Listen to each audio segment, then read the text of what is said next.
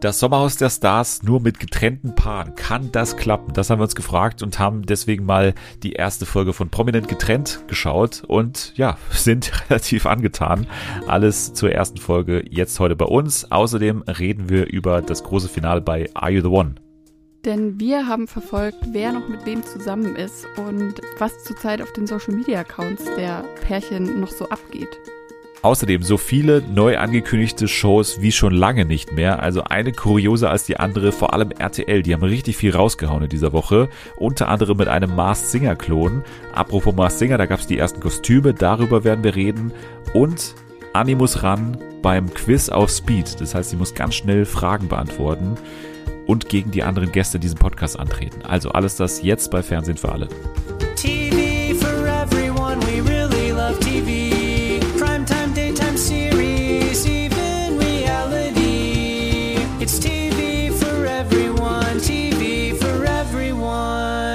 Einen wunderschönen Freitag. Herzlich willkommen zurück bei Fernsehen für alle an diesem, wie gesagt, schönen Freitag, an dem wir uns mal wieder hier zusammenfinden, um über Fernsehen zu sprechen. Die schönste Nebensache der Welt, sagt man immer Fußball. Ich glaube aber, eigentlich ist damit der Fernseher gemeint. Denn wir haben heute wirklich ein, ein ich würde sagen, ein spaßiges Programm für Groß und Klein zusammengestellt.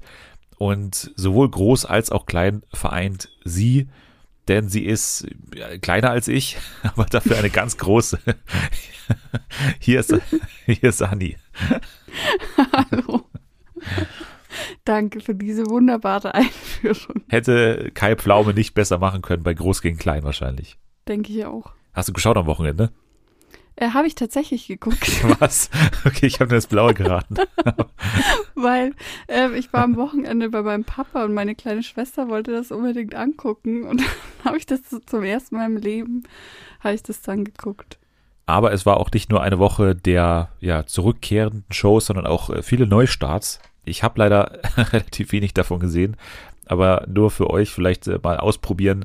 Gedankenpalast im BR ist losgegangen. Das ist diese finde ich optisch, äh, was ich so gesehen habe, sehr, sehr ansprechende Talkshow mit Oliver Pollack im Wald, der da verschiedene mhm. Leute trifft. Da werde ich auf jeden Fall noch reinschauen. Ich habe es bisher eben noch nicht geschafft. Dann ist neu gestartet, wo ich mich auch sehr drauf freue.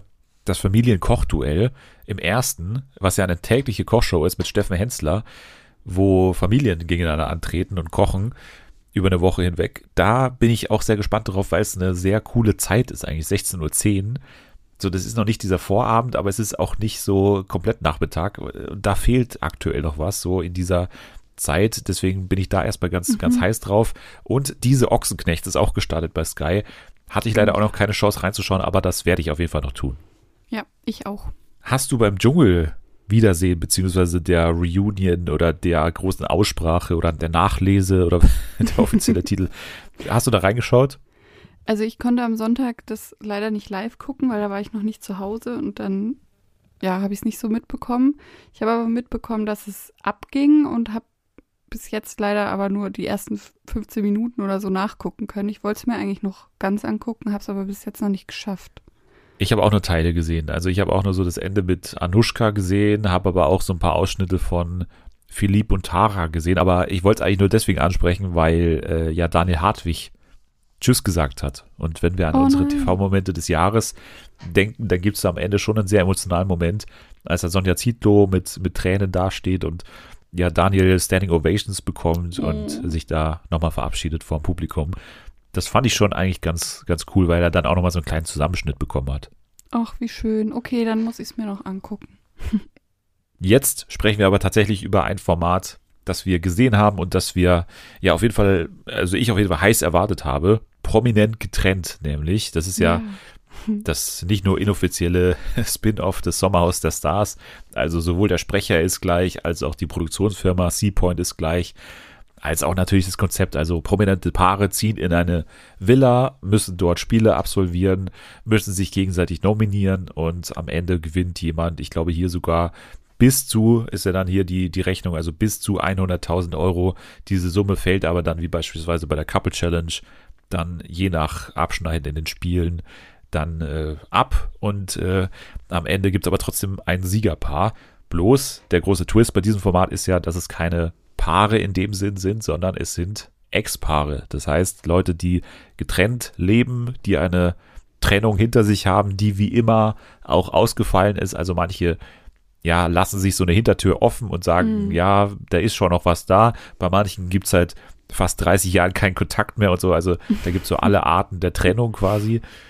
Und die Promis sind auf so einem mittelprominenten Level, würde ich sagen. Also ähnlich wie im Sommerhaus kommt es hier, glaube ich, nicht ja. auf das Level der Prominenz an, sondern eher auf das Casting. Und äh, ja, vielleicht äh, ausgehend davon jetzt erstmal, was sagst du denn zum Casting? Also macht dieser Cast nach der ersten Folge, die wir jetzt beide gesehen haben, Spaß? Also ich finde, der macht Spaß. Da ist so viel Konfliktpotenzial, das schon vorher ähm, bestand und jetzt halt schön äh, ausgeführt werden kann. Also zum Beispiel Maike und Karina, Karina und Serkan. Dann sind halt natürlich auch so ein paar Leute drin, mit denen konnte ich jetzt nichts anfangen, wie diese, wie heißt die, Laura Joel oder so? Sarah Joel? Sarah Joel Janel, genau. Und dann hat man halt ähm, noch so ein paar ältere also finde ich auch ganz gut, so Doreen und Jenny Elvers und so, die, also ich finde den Cast finde ich gut und man hat ja auch schon in der ersten Folge gemerkt, da passiert viel, da braucht man sich keine Sorgen machen, dass es irgendwann langweilig wird, sondern die machen das schon, das läuft. Ja, es läuft, würde ich auch sagen, nach Folge 1. Also die Kritik bei DWDL war so, wir brauchen das Format nicht, weil haben wir alle schon gesehen und so. Ist nur sozusagen eine weitere Resteverwertung dieser ganzen anderen Shows. Ich muss aber sagen, mir hat es ehrlich gesagt ziemlich viel Spaß gemacht, diese erste ja. Folge. Ich bin großer Sommerhaus-Fan, das ist schon so. Und natürlich, so ein Format ist dann ja so ein bisschen äh, das Trostpflaster wahrscheinlich und etwas, was die Wartezeit verkürzt bis zum Sommerhaus. Aber ich finde, also wenn wir uns mal überlegen, dass beim Sommerhaus ja grundsätzlich bei den Paaren die Entwicklung eher nach unten zeigt. Das ist eher ein Graph, der nach unten geht. Also die Kurve ist fallend sozusagen. Ja was die ganzen Paare angeht, weil wir haben ja den Sommerhausfluch, dass sozusagen über die Sommerhauspaare sich eigentlich trennen danach. Also da ist relativ wenig doch davon übrig. Aber hier ist, finde ich, eher die Kurve nach oben gehend. Also tendenziell finden die Leute eher zusammen hier in diesem Format. Ja, und das ist auch eher das Ziel des Ganzen. Und das finde ich eigentlich ganz charmant, weil es passt auch, finde ich, sehr zum Setting. Also ich finde mit das schönste Trash-TV-Setting, was wir eigentlich gerade so sehen. Also diese wunderschöne Villa da in Südafrika mit dieser Wiese außenrum, was ja unfassbar mhm. weitläufig ist, dieses mhm. ganze Gelände. Und das hat so eine Lockerheit irgendwie, das Format, was ich ganz angenehm finde, aber trotzdem gibt es natürlich Konflikte, die sind meiner Meinung nach bisher relativ erwartbar und deswegen nicht ganz so spannend. Also, dass Serkan und Samira irgendwie, Serkan irgendwie Trouble machen.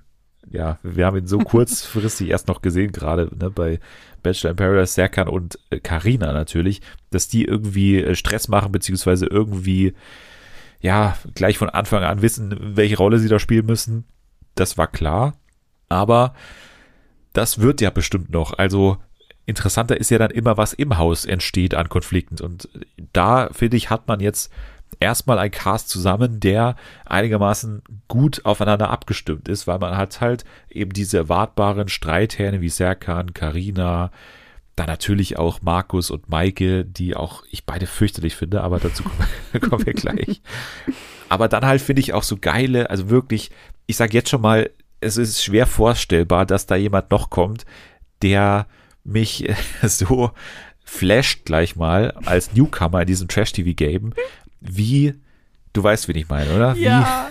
Wie unser Stecher aus Deggendorf den guten alten Patrese, wie sie einmal gesagt hat, die, die Doreen. Also Patrick, die Jugendliebe von Doreen Dietl. Keiner hat sie mehr auf der Rechnung gehabt, seitdem sie im Dschungel war und so ein bisschen Streit hatte mit Giselle und danach aus irgendeinem Grund im Promi-Boxen gegen sie angetreten ist. Aber seitdem hat sie wieder jeder vergessen, außer Julia Siegel, bei der kommt sie manchmal noch vor in den Stories. Aber jetzt ist sie wieder hier dabei und bringt ihre seit 27 Jahren nicht mehr existente Jugendliebe mit und der dominiert für mich gleich mal diese erste Folge, ohne dass er viel tun muss, weil er war gar nicht so viel drin. Aber das Einzige, was ich nach dieser Folge will, ist bitte noch mehr Patrick. Ja. der ist so geil. Also ich finde, der hat das Potenzial, so richtig zum Star zu werden. Der kam da schon so rein, sah schon so ähm, ja schon so ein bisschen aus, als würde er irgendwie auf Mallorca wohnen und hätte seine eigene Würstchenbude oder so. da wird auch sicher was zwischen denen laufen, das kann ich dir jetzt schon sagen, weil eigentlich, also das wusste man eigentlich schon in den ersten Minuten, dass die noch aufeinander stehen. Also vielleicht nicht mehr ganz so viele Bettgeschichten, das muss ich mir jetzt nicht unbedingt anhören von Doch, den beiden. wie die die erzählt haben, das war auch so geil. Wie die die erzählt haben, so die Wortwahl und so, diese ganze dieses Kokettieren damit, so, das fand ich auch schon so geil. Aber diese Einführung, ne, wie dann Doreen da da saß und so erstmal über ihn so geredet hat, ja, das war, also früher, die, die standen alle auf ihn, ganz Deckendorf, das war der geilste Typ aller Zeiten. Und dann dieser, dieser Kameraschwenk da, als er da am, am Meer da steht und dann er sich so durch die Haare fährt, ne, das, wie so ein Elvis-Double kam er mir so vor, ne, so wie so ein, ja. so ein alternder Rockstar. Ist er ja anscheinend auch, ne, der ist ja irgendwie Liedermacher und so, ist auf ja, jeden Fall ein Entertainer-Typ.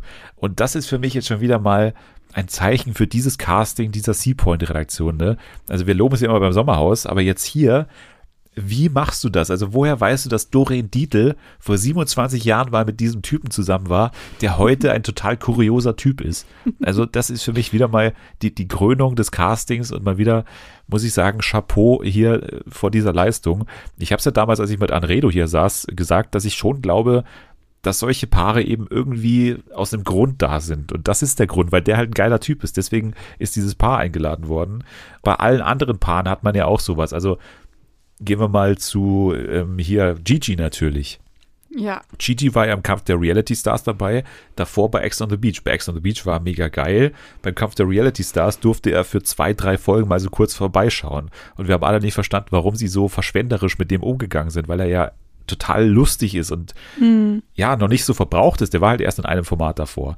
Und jetzt sieht man mal, was das hier schon werden kann. Ne? Also er hat schon auch richtig abgeliefert, finde ich, in dieser Folge, oder? Ja, mega. Also ich habe ja die Staffel Ex on the Beach nicht geguckt, aber wusste natürlich, dass da viel Potenzial in dem steckt und es hat einfach Spaß gemacht. Also völlig besoffen, völlig verkatert und schon wieder so viel Scheiße gelabert. Das hat so viel Spaß gemacht. Ich weiß auch nicht. Also ich bin richtig begeistert von dem ganzen Format.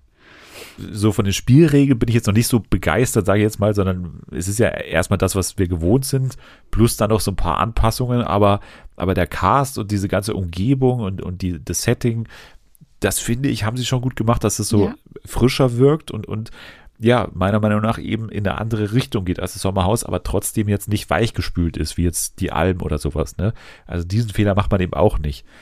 Also für mich machen die hier vieles richtig. Wir gehen mal nochmal der Reihe nach durch, damit wir auch nichts verpassen oder auslassen an dieser ersten Folge, die mir sehr gut gefallen hat. Also wir lernen ja zuerst Jenny Elvers nochmal kennen. Ja. Wo ich sage, ja klar, die muss da vorne hin, weil sie natürlich wahrscheinlich die prominenteste ist, mit der kann noch am meisten jemand was anfangen vielleicht, der jetzt nicht irgendwie diese ganzen TV Now oder RTL Plus Formate verfolgt. Sie sagt gleich mal von sich ausgebildete Schauspielerin, Moderatorin. Ich habe bei gemodelt, beides seit 30 Jahren bestimmt nicht mehr, aber trotzdem muss sie das natürlich immer wieder sagen. Ihr Ex, der hier dabei ist, Alex Jolich, ist ja auch ein ganz sympathischer Typ jetzt hier in der ersten Folge gewesen. Also natürlich Big Brother erste Staffel und dann ja diese Beziehung zu Jenny Elvers, die kurz war, aber dann trotzdem ein Kind hervorgebracht hat, was ja so ein bisschen die Hintergrundgeschichte ist, ne? diese Geschichte um den Sohn von ihr, und äh, den Sohn von Alex Jolich, äh, zu dem er erst spät richtig Kontakt aufgenommen hat. Mal schauen, was das noch wird, aber sie scheinen jetzt erstmal relativ harmonisch zu sein und beide eigentlich ganz human miteinander umgehen zu können. Ja, die nächste, die teilnimmt, ist Lena, die du bestimmt auch noch kennst von Love ja. Island und auch Temptation Island natürlich. Das ist jetzt auch mal eine Person, die, finde ich, da ganz gut aufgehoben ist und die mhm. auch eine spannende Paarbeziehung ja hat, weil ihr Typ, also der Robin, ja noch total an ihr hängt und eigentlich ständig versucht, sie zurückzugewinnen und das ja auch als offizielles Ziel für das Format jetzt da irgendwie ausgeschrieben hat. Er tat mir dann fast schon ein bisschen leid. Also ich war so zwischen, tut er mir jetzt leid oder finde ich ihn einfach scheiße anstrengend? Er hat ja fast rumgeheult da in dem, oder er hat geheult in dem, in diesem Einspieler da, wo sie über ihre Beziehung diskutiert haben. Fand ich auch mega, diese Gegenschnitte. So sie sagt, ja, ja. nee, also das ist mit ihm vorbei. Und er so, ja, ich kann mir da schon auch was vorstellen. Ich finde Lena eine mega anstrengende Persönlichkeit. Also ich glaube, da bin ich aber auch Love Island geprägt. Da hat sie mich einfach nur angekotzt. Ja, bin gespannt, was da aus den beiden wird. Also einerseits sagt sie ja, nee, auf keinen Fall. Und dann gibt es aber so Szenen, wo sie dann doch so mit ihm kuschelt, vor allem im Bett und so. Also, ich weiß nicht.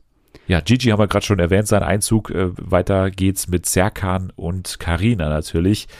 Also sie erzählen, dass quasi der jeweils andere schuld war an der, an der Trennung und dass, ich glaube, Serkan wirft ihr vor, dass sie ihm fremdgegangen ist.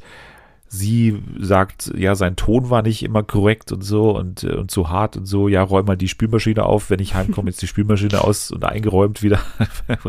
ja, okay. Also solche Sachen, was, was, schließt du da daraus? Also wie ist das für dich irgendwie äh, rübergekommen? Was war denn jetzt der Grund der Trennung?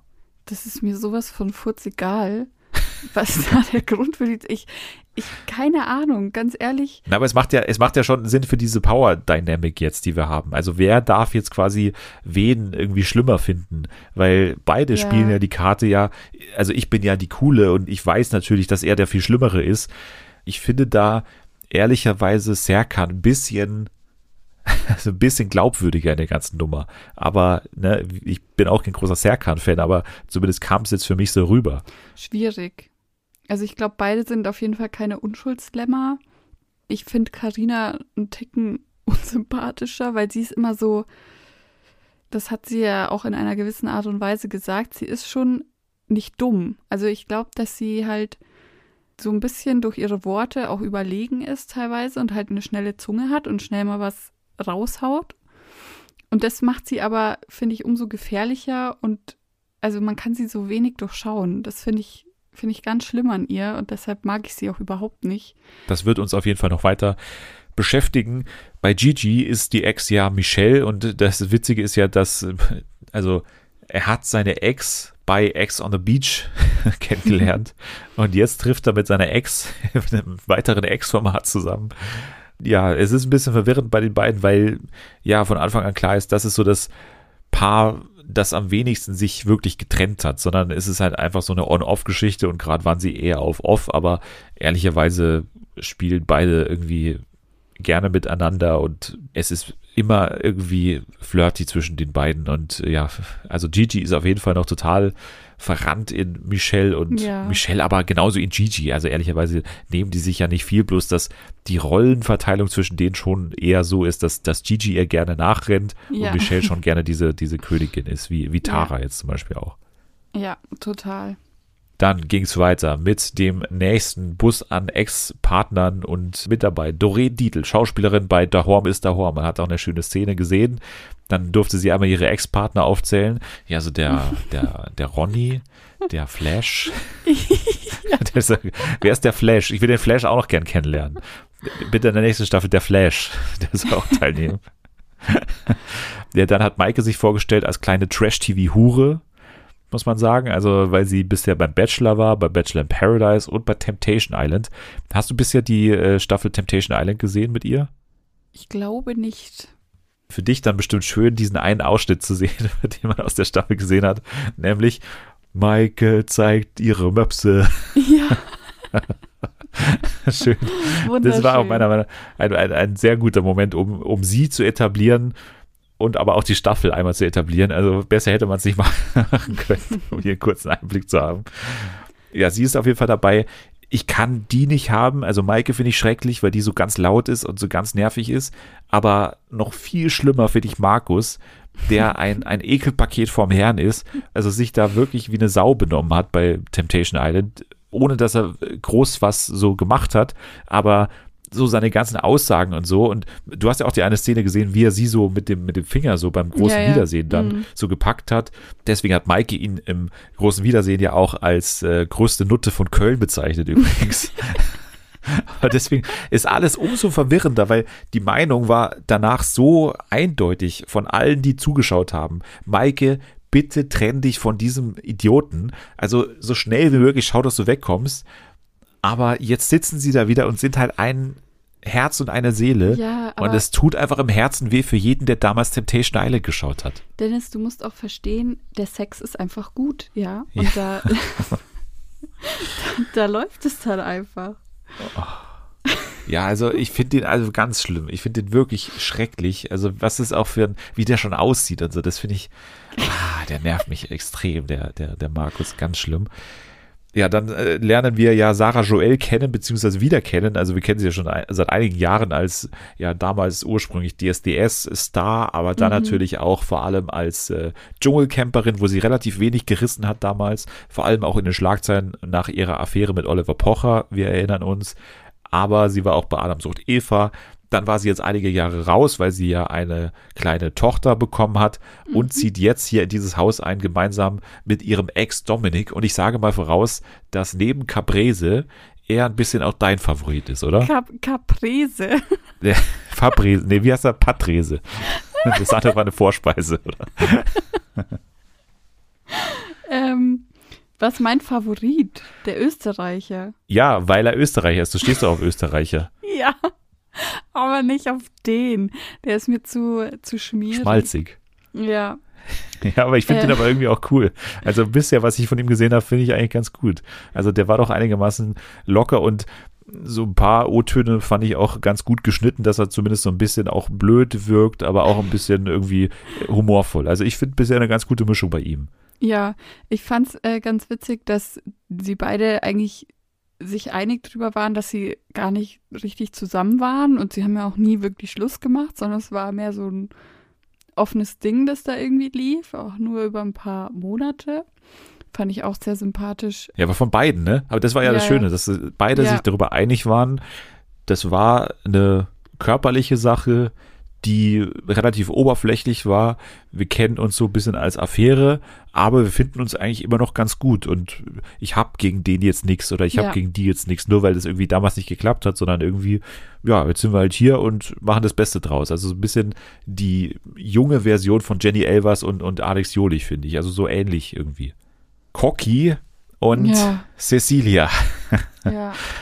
Also ich hatte ehrlicherweise ein anderes Bild von Cocky am Anfang. Ich dachte, das ist so super, also klar ist der irgendwo so ein maskuliner Macho-Typ, aber es wurde dann deutlich weniger. Also ich finde, der hat bei mir gewonnen im Laufe der Folge, auch wenn er natürlich so ein nerviger Typ ist, aber sie ja ehrlicherweise genauso. Also die nehmen sich ja nicht viel in ihrer Argumentationsfreudigkeit sozusagen, wo es eigentlich hauptsächlich nur darum geht, wer aussprechen darf Boah, die ganze Zeit. Was, wie aggressiv mich diese Szene gemacht hat. Das schreit sich an. Aber jetzt lass mich doch mal aussprechen, gar nicht kurz. sorry. Aber ich wollte dir nur sagen, dass du mich dann aussprechen lässt, nachdem ich dich jetzt aussprechen lasse. ah, ich fand sie beide gar nicht gut und ich bin derselben Meinung, dass er bei ihr unterm, wie sagt man, unterm Scheffel, Scheffel. steht. Ja. ja.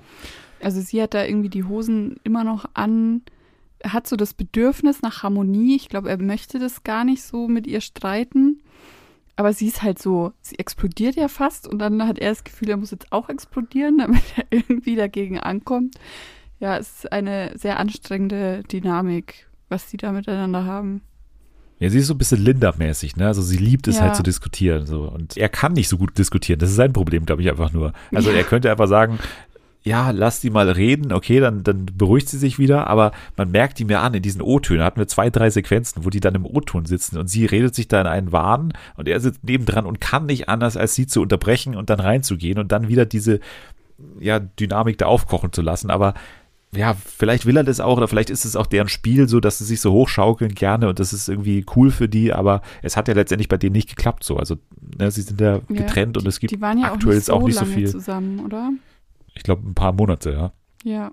Dann ging es los mit der Action und ja, ich finde es schön, wie äh, gleich mal Doreen ihren Mann gleich mal so einführt, als so, jetzt kommt gleich einer, der ist super lustig. Also meiner, pass mal auf, also der kommt jetzt hier rein und das ist super, der ist super lustig. Und es war ja auch so, ne? Der kommt dann herein ja. und sagt erstmal zu Alex Jolich, boah, du bist Big Brother hier, Big Brother, du bist ja. genau meine Generation, genau meine Generation.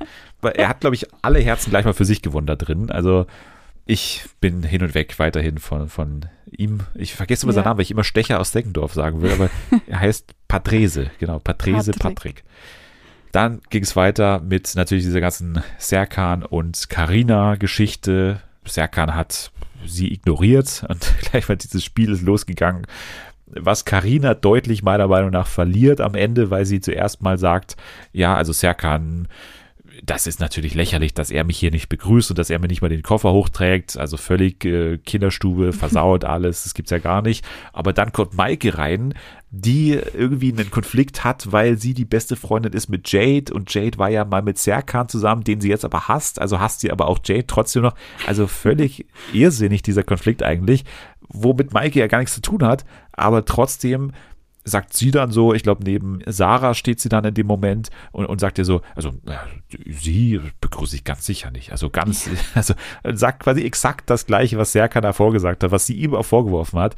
Das ist halt Karina, ne, wie sie ja. leibt und lebt. Und ja, Serkan kommt hier meiner Meinung nach so ein bisschen besser aus der Folge raus und so ein bisschen als der Erwachsenere von den beiden. Ja, Wobei so. sie sich natürlich nicht viel nehmen, weil später oder wenig später dann Serkan das Bild von denen abhängt, aber nicht Boah, wirklich woanders hinstellt, sondern einfach nur am Boden stellt, gleich drunter, damit es auch jeder sieht. So witzig. Dieser Moment, als er die Treppe hochgeht und dann nochmal innehält und sich überlegt, und man so richtig merkt, wie er überlegt und dann geht er zurück und hängt dieses Bild ab. Das war so, ah, es war so gut. Ich fand's so lustig. Ja, also da ist auf jeden Fall natürlich noch acht Schippen von beiden Parteien draufgelegt worden auf diese ganze Nummer. Ja, natürlich. Also von mir aus kann man ja sagen, wir schlafen nicht nebeneinander. Auch wenn es natürlich im Format so, also für alle, die es nicht gesehen haben, ist es vom Format so vorgesehen, dass alle Ex-PartnerInnen da zusammen in einem Bett, also jeweils in einem Bett schlafen, also nicht alle in einem, aber für jedes Paar gibt es de facto ein relativ enges Bett. Und das wollen als einziges Serkan und Karina eben nicht tun. Also sie wollen nicht nebeneinander schlafen. Wenn es jetzt so wäre, dass Karina irgendwie betrogen hätte oder andersrum, dann kann ich noch verstehen, dass man das jetzt nicht so geil findet. Und wenn es da keine Sanktionen vom Format aus gibt, dass man das jetzt nicht machen muss, sondern man kann theoretisch ja auch aufs mhm. Sofa gehen, dann finde ich es auch in Ordnung oder verständlich, dass man das vielleicht mal nicht machen wird. Aber wie das dann gehandhabt wird mit wer bekommt das Bett, keiner spricht mit dem anderen, die ignorieren sich, als wären sie Luft tatsächlich. Also wirklich ignorieren par excellence, bis es dann ins gemeinsame Interview geht am Ende, wo sie zum ersten Mal sich wahrnehmen müssen gegenseitig. Das ist schon sehr, sehr lächerlich gewesen und natürlich äh, übertrieben Deluxe quasi. Aber es hat Spaß gemacht. Ja, vor allem, wie alle anderen reagiert haben, ne? Also, wie die anderen so daneben standen und sich so kaputt gelacht haben über die beiden. Also, Markus einmal stand daneben und also, redet ihr jetzt gar nicht miteinander? Oder einmal eben auch Mike in der Szene, ne, wo es dann um das Bett ging da oben. Ja. Die denken, er spricht halt dann einfach mit ihnen. Also, frag ihn halt, wo er jetzt schlafen will oder was er jetzt vorhat. Aber, dass die halt jeweils da so, wie hier in der Szene bei Harry Potter, ne? Ich bin keine Eule so mäßig, so miteinander kommunizieren, das ist schon, ja, wunderschön auf der einen Seite, aber halt auch, natürlich wissen wir alle, dass es halt alles auch für die Kamera natürlich noch zehn Stufen nach oben gefahren wurde, diese ganze Sache. Ja, irgendwann habe ich schon angesprochen, saßen die dann eben zusammen im O-Ton, wo sie sich zum ersten Mal wahrnehmen mussten und Serkan sagt dann, äh, beziehungsweise Karina wirft ihm dann vor, ja, ich bin einfach mental schneller und fitter und wenn wir mal eine Diskussion führen würden, dann würde er doof dastehen. Serkan spielt so in der Szene dann denjenigen, der ja das nicht mit sich machen lässt, der sich da nicht provozieren lässt, aber sich natürlich provozieren lässt. Denn danach rennt er sofort zu äh, Cecilia, glaube ich, und ja, erzählt ihr, wie lächerlich das natürlich alles ist. Aber dann ja, gab es natürlich äh, das erste Spiel, was jetzt schon relativ Sommerhaus-like ist, ne? Ein Spiel in großer Höhe auf so einem Kran, also klassisch Sommerhaus wirklich, was aber schon relativ gut war als erstes Spiel, weil es sowohl um ne, Höhenangstbekämpfung ging, als auch um ja, Sprichwörter, was natürlich bei Gigi für einige lustige Szenen gesorgt hat, weil sie mussten dann halt äh, also Sprichwörter vervollständigen und da war halt, ähm, ja, der stinkt vom Kopf her und Gigi sagt natürlich, äh, also nicht der Fisch stinkt vom Kopf her, sondern äh, äh, äh Penis. ah, dann hat er es noch versucht zu erklären, wie er darauf kam. Es war, es wurde nicht besser, es war ja. Ja, und man muss natürlich sagen, äh, dass Gigi auch äh, besoffen war an dem Tag oder am Abend davor und dementsprechend irgendwie eine Hangover hatte an, an dem Tag und da oben wirklich drin hing und dann irgendwann wirklich so runtergespuckt hat und äh, völlig unkontrolliert nach unten gespuckt hat, weil er einfach kotzen musste, weil ihm total übel war. Der war am Ende seiner Kräfte schon am ersten Tag, am ersten Spiel und äh, ja, vor allem das Nachspiel dann, also wie sie dann zurückgingen in die Villa und dann er sich sofort auf dieser, wie so ein erschossener oder angeschossener Puma da irgendwie außen auf diese Gartenmöbel da geschmissen hat und dann einfach so sabbernd auf diesem Ding da lag. Und dann, glaube ich, der, der Off-Text äh, war ja, Gigi muss Bubu machen. Das fand ich, das fand ich aber mega geil. Überhaupt wieder der Off-Text natürlich äh, in Höchstform hier. Nicht ganz Sommerhaus-Niveau mit den ganzen Reimen und so, aber trotzdem auf einem sehr, sehr guten Niveau. Ja, in, in dem Spiel hatten wir ansonsten noch so Sachen wie Reden ist Gold, Schweigen ist besser von, von Lena und, und Robin. Auch Markus und Cecilia haben sie jetzt nicht mit, mit Ruhm bekleckert. Aber am Ende waren es dann, wer hat gewonnen? Ja, Markus und ja, Maike, Maike, die natürlich ja. hier gewonnen haben. Das äh, habe ich dir natürlich super gegönnt, dass sie hier äh, gleich mal hier das erste Spiel für sich entschieden haben. Aber so ist es. Ja, Doreen und Patrese mussten ja leider abbrechen, weil sie runtergestürzt sind als einzige. Aber sie waren ja dann trotzdem noch so super freundlich zueinander. Ne? Also ich hätte mit keinem lieber das Spiel gemacht ja. als mit dir gerade. Also das war super. Das war super. Wir also, haben uns da super geschlagen. Aber wenn die nicht als Paar da rausgehen, dann weiß ich auch nicht. Ich finde die so süß. Also wehe, die fliegen vorher raus. Die dürfen bitte nicht anecken, sondern sollen einfach nur weiterhin ihre Bumsgeschichten erzählen aus den 80ern. Und dann bin ich schon zufrieden ja, also nach der Verkündung des Gewinnerpaares des ersten Spiels gab es dann nochmal eine Botschaft, nämlich einen Brief. Und da drin stand, dass es nochmal ein Spiel gibt, nämlich ein Gruppenspiel, in dem es dann darum geht, die Gewinnsumme von 100.000 Euro möglichst groß zu halten. Und ja, je mehr die Stars quasi über diese ganzen Gruppenspiele verlieren, desto weniger liegt am Ende im Jackpot und desto weniger kann man also gewinnen. Und im ersten Gruppenspiel ging es darum, dass man auf so einer Plattform so Metallkugeln in so Löcher buxieren musste, während Cecilia und Gigi da in diesem Wasserrad da wirklich äh, Höchstleistungen da ja. äh, bringen mussten und sich da durch diesen Tümpel da gequält haben. Und äh, parallel standen die da auf dieser Plattform rum und haben tatsächlich 22.000 Euro schon verspielt. Oh. Also knapp ein Viertel ist schon wieder weg. Ich fand es auch so äh, gut, dass Cecilia zu Gigi die ganze Zeit gesagt hat, wow, du bist so ein super Partner, also, das funktioniert mit uns so gut. Ich weiß gar nicht, also der Gigi schreibt mich nicht an, bla bla bla.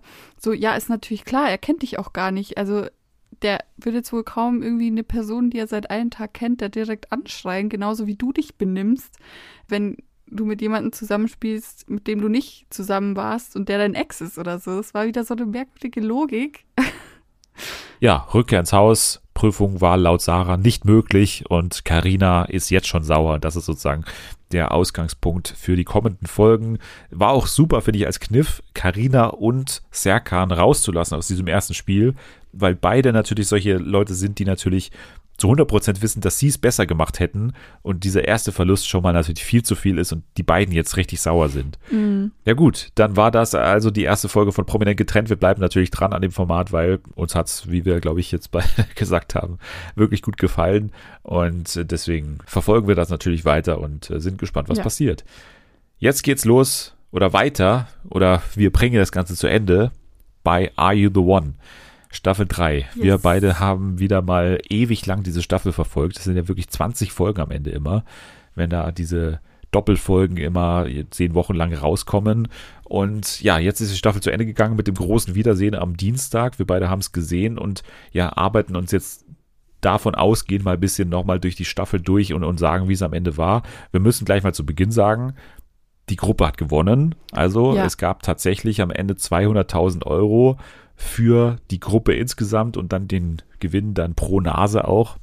Am Ende schon ein Verdienst meiner Meinung nach von Max vor allem. Also ich glaube, ohne ja. Max hätten sie es ja. wirklich nicht geschafft.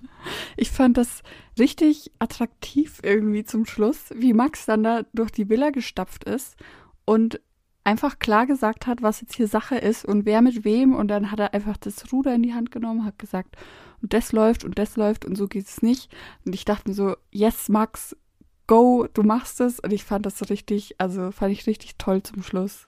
Ja, und es war halt auch wirklich schlau. Also es war jetzt nicht nur so reality-mäßig schlau, ja, da Nein, hat einer mal ja. einen schlauen Satz gesagt äh, und das ist dann gleich mal so Einstein-mäßig kommt das irgendwie rüber, sondern es war wirklich schlau, vor allem diese letzten beiden Matchbox-Entscheidungen. Ne? Also zuerst Kerstin und Max natürlich, es war klar, dass man die irgendwann reinschicken muss, aber ohne diese Entscheidung hätte man das schon mal auf jeden Fall, glaube ich, nicht rausbekommen. Also Kerstin und Max hätten auf jeden Fall in der finalen Matching Night quasi nebeneinander gestanden, also dass man das ja. beseitigt hat endlich mal, das war sehr wichtig, aber dann die Taktik vor der letzten Matchbox-Entscheidung, dass man dann sozusagen nicht eben das Match nimmt, von dem man eigentlich weiß, dass es eins ist, nämlich Jesse und äh, Leon, sondern dass man dann eins von den unsicheren Paaren eher in die Matching-Box steckt, nämlich in dem Fall Dustin und hier Isabel. Das war halt wirklich ein guter Schachzug und dann auch die letzte Matching Night quasi dafür zu verwenden, nochmal alles durchzumischen, damit man ja. nochmal so ein paar Sachen rausstreichen kann, aber gleichzeitig weiß, es wird kein Blackout, weil natürlich äh, Jesse und äh, Leon eins sind. Das war schon echt schlau und finde ich auch jetzt im Rückblick eigentlich eine, eine gute Taktik auch schon von Anfang an. Also quasi sehr schnell ein Match auf irgendeine Weise relativ sicher feststellen und dann quasi immer alles möglichst durchzumischen, damit man möglichst viel ausschließen kann. Also ja. quasi möglichst viele von diesen, wie Sie es genannt haben, kontrollierten Blackouts, also ein Blackout ohne richtigen Blackout, das war schon echt ein guter Schachzug, finde ich. Ja, aber ich finde es auch faszinierend, dass sie das dann alles in ihrem Kopf behalten konnten. Naja, also jetzt, glaube ich, wird es eben zu viel, dass wir jetzt sagen, das ist jetzt so faszinierend, dass, dass die, ja, sich diese zehn Matching Nights einpreise, come on. Du kannst also ja wohl ich könnte mir das nach, nicht merken. Natürlich kannst du das merken. Ey, du hast da nicht Was, so viel zu tun Matching da drin. Nights? Ja, und du stehst dann hochgerechnet neben vielleicht irgendwie vier verschiedenen Leuten, weil die sind ja auch teilweise gedoppelt und so. Also das sind doch erwachsene Leute. Du kannst du doch er erwarten, dass man sich eine Reihenfolge von neun Matching Nights am Ende merken kann, neben wem ich stand. Und dann wissen es ja alle quasi, wenn jeder ja, diese Reihenfolge weiß. Ja, okay, ich selber für mich schon. Aber ich meine jetzt, dass einer alles weiß. Ja, aber das hat ja keiner alles gewusst. Ach so, meinst du, jeder hat dann immer seinen, seinen Bericht vorgetragen, so, ich stand an Nacht 1 da. Ja, da. also so hat es ja, für mich gewirkt. Also okay. Also das war doch immer eine, eine Gemeinschaftsentscheidung dann quasi. Also Max wird sich jetzt nicht immer gemerkt haben, wer jetzt hier neben wem stand. Also das ja, war okay, immer, glaube ich, auch in der Diskussion dann. Nee, dann finde ich es nicht faszinierend, aber ich hatte das so aufgenommen, dass er so alles weiß. ja, okay, so wurde er auch dargestellt, aber also ich finde ihn gut und ich finde, er hat es am Ende gerockt, aber also es ist hier immer noch nicht der äh, nächste Nobelpreisträger, glaube ich, hier für diese Leistung. so viel kann man, glaube ich, jetzt mal sagen. Aber ja, dann geht es also hier in dieses Wiedersehen. Es gab so ein paar, ja, Punkte, die natürlich nochmal zu diskutieren waren und man muss mal wieder sagen, ne, Sophia Tomalla, oh, die war wieder auf Anschlag, ne? also die war wirklich wieder Pulsader auf 180. Ja. Ein Hass auf jeden und alles, was ihr da vor die Flinte gesetzt wird. man kann nichts Richtiges sagen ja in ihren Augen. Nee, also es ist ja, nicht. es ist ja dann immer ganz gut, weil man sich ja wünscht, dass jetzt eine Frauke Ludowig sowas mal machen würde. Aber, aber so wie sie es macht, das ist jetzt für mich jetzt auch nicht mehr der, der geilste Weg, wie du es moderieren kannst, so eine Geschichte. Ja, es, es führt zu so heftig unangenehmen Situationen. Also man versucht so als Kandidat irgendwie neutral zu sein und vielleicht äh, sich aus irgendwelchen Konflikten rauszuhalten. Und Sophia schlägt da voll auf einen ein und wenn du nett bist, dann sagt sie, ja, warum bist du hier nett? Ähm, ja. Ich möchte hier das Drama wissen und ist so richtig gemein. sie hat ja da wirklich auch irgendwie Leute voll eingeschüchtert, so das macht sie die ganze Zeit schon, aber, ja. aber so ein William, ne, der war ja ein geschlagener Hund in diesem Finale. Also der saß ja da wirklich drin mit einer Mine, als hätte er jemanden umgelegt davor. Aber das war auch so affig, weißt du, das war davor so von ihm geplant, dass er da den devoten Typen Ja, ja, gibt. klar. Und es tut ihm alles ja. so leid und ja, er weiß, er hat einen Fehler der gemacht. War den Tränen nahe.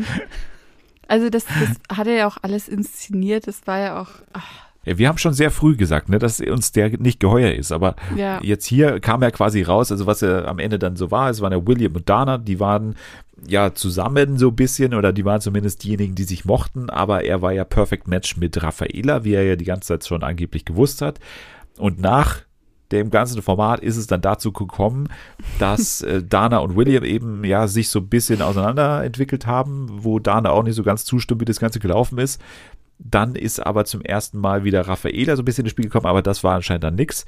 Aber er hat sich dann anscheinend zu einer ganz anderen Frau, von der jetzt überhaupt noch nichts äh, zu sehen war in der Show, äh, hingezogen gefühlt, und zwar zu Marie. Ja. Und Marie und er haben dann sogenannte, wie er sagt, ja, das waren das waren äh, Nudes, äh, das waren Nudes ausgetauscht, wie er das so ganz, wie er das so ernsthaft gesagt hat, ne? diese ganze Geschichte ja. so, als, als wäre es irgendwie so, ja, der Bundesfinanzminister hat Steuern hinterzogen, so ein bisschen hat er das ja so ge irgendwie gestanden dann am Ende, aber es waren dann halt, ja, also es waren, es waren Nudes, wir haben, wir haben dann Nudes äh, geschickt, genau. Ganz ehrlich, also ich habe auch nicht verstanden, warum jetzt Sophia Tomala hier so gegen Nudes schicken oder so, da so Stimmung machen wollte. Also das ist doch erstmal nichts Schlimmes dabei. Und vor allem, ich finde weiterhin, dass äh, Marie eigentlich ja da gar keine Schuld dran hat. Also Nee. sie hat doch überhaupt nichts Falsches gemacht. Na klar, wenn mir jetzt der Typ sagen würde, so, ja, da ist nichts mehr. Sie hat das ja so beschrieben, dass sie beim Feiern war und dann war sie halt in der Stimmung. Ja, dann frage ich nicht vorher, rufe ich nicht nochmal hier die Dana an und frage, ob das jetzt stimmt, was der William mir da verzapft, weil ich möchte ihm jetzt ein paar Nudes schicken, so ungefähr. Das fragst du ja nicht vorher nach, ob das jetzt okay ist. Also, das hätte von Anfang an klarer kommuniziert werden müssen und ich sehe sie jetzt da auch nicht unbedingt in der Schuld. Ich meine, klar, es ist jetzt irgendwie ein bisschen weird, aber ja, William, das kann man auch am Ende sagen, ist das Perfect Match von Desiree gewesen, die ja hier auch dabei war, aber am Ende ja leer ausgegangen war bei The One. Und der große Skandal von ihr, dass ihr noch nicht das ganze Geld überwiesen wurde von den anderen, wie es anscheinend ja versprochen war, sondern dass nur so ein paar bisher überwiesen haben. Das Ja. wird auf jeden Fall auch nochmal, ja, Nachspiel haben, wahrscheinlich irgendwo, irgendwann auf Instagram wahrscheinlich, aber ich glaube, Kerstin war unter anderem eine, die überwiesen hat, hat sie danach bei Instagram zumindest gesagt. Vielleicht können wir Ja. mal zu denen kommen. Kerstin und Max. Weil äh, das war natürlich schon so, dass wir da, also da be- habe ich mitgefiebert bis zum Ende. Kerstin und Max auf jeden Fall. Und sie hat das Ganze nochmal so aufgerollt, hat gesagt, am Anfang kam ihr zu wenig von Max, aber letztendlich gab es ja die Szene im Bett, habe ich auch nicht ganz verstanden, weil er hat ja so ein bisschen auch ne, immer Power geben wollen, aber es war ihr zu wenig, hat sie gesagt, äh, letztendlich. Sie haben sich dann intensiv kennengelernt nach der Show, nachdem sie ja kein Perfect Match waren und nachdem Tim ja dann auch noch so ein bisschen mitgemischt hat in der ganzen Gleichung. Aber laut Kerstin hat es für eine Beziehung nicht gereicht. Aber jetzt Ja. habe ich doch in ihrer Instagram-Story gesehen, dass die beiden da im Ja. Aufzug zusammenstanden und da hat jemand gefragt, bist du jetzt nur quasi eine Freundin von äh, Max? Also quasi habt ihr nur Freundschaft? Dann hat sie gesagt, also für Freundschaft ist definitiv zu viel gelaufen. Was ist denn ja, jetzt an? das habe ich auch gelesen. Also das finde ich auch gerade ein bisschen verzwickt.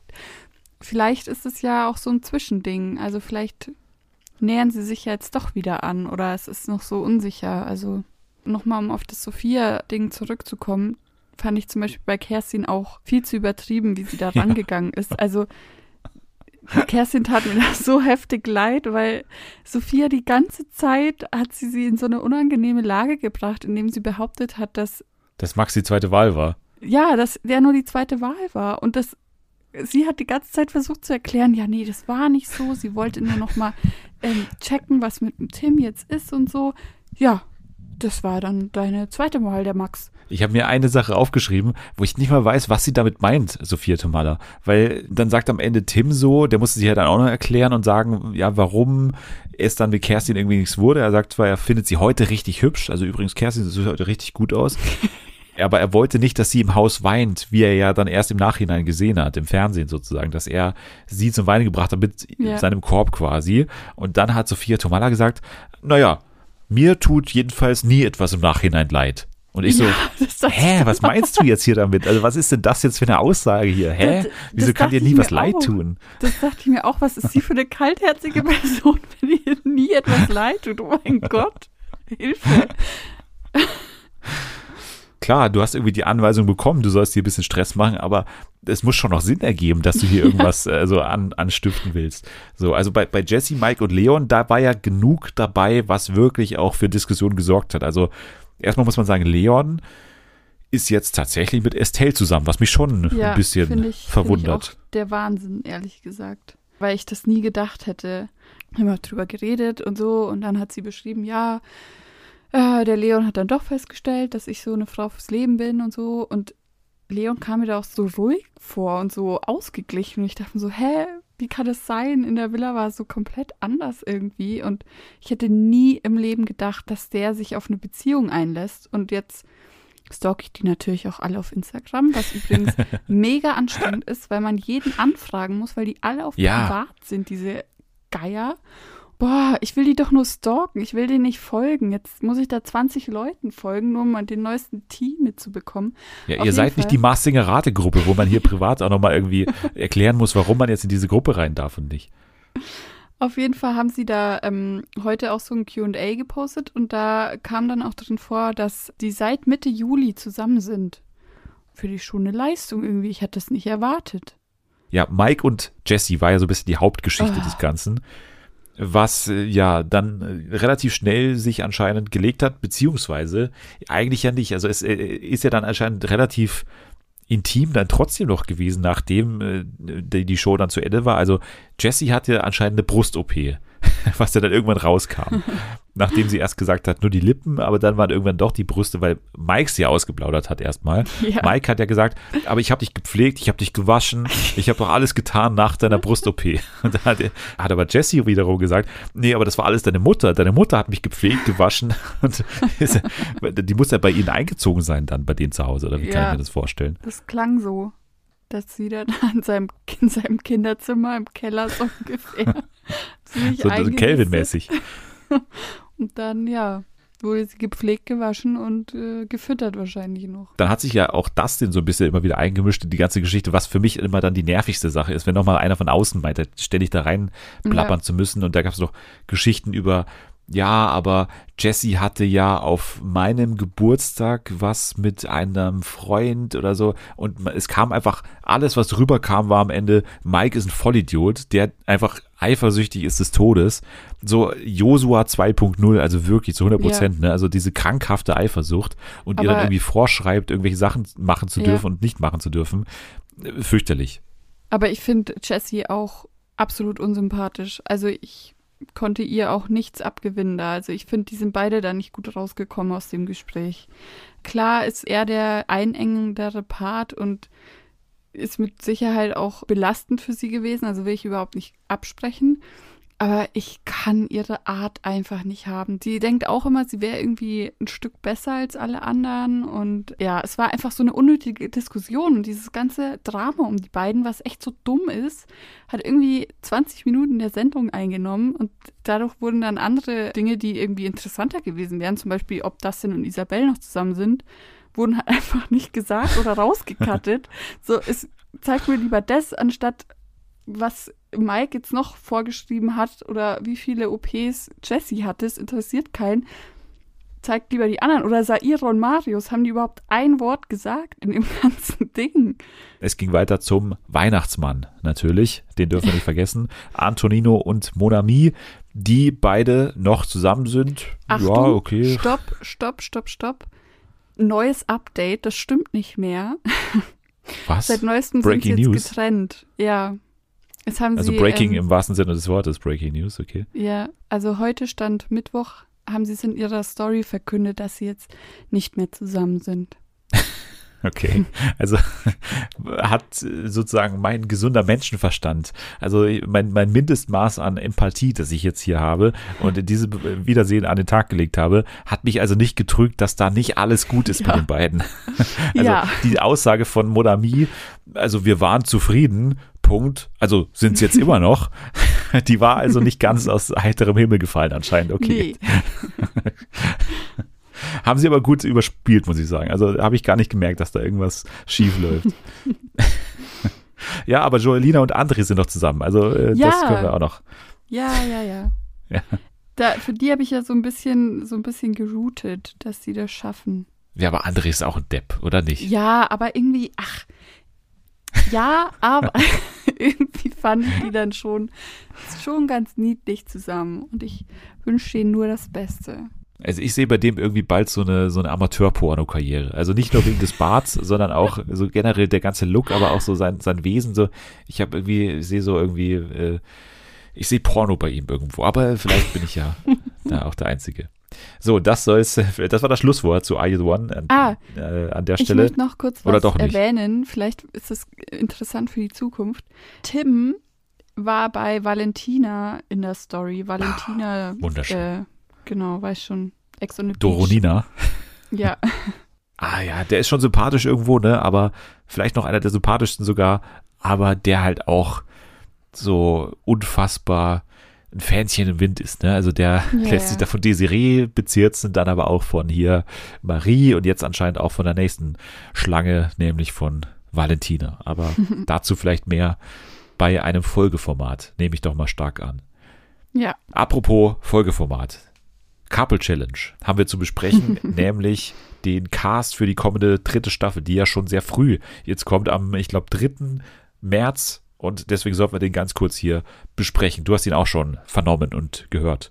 Ja, ich habe ihn praktisch von dir direkt in meinen WhatsApp-Chatverlauf geschickt bekommen.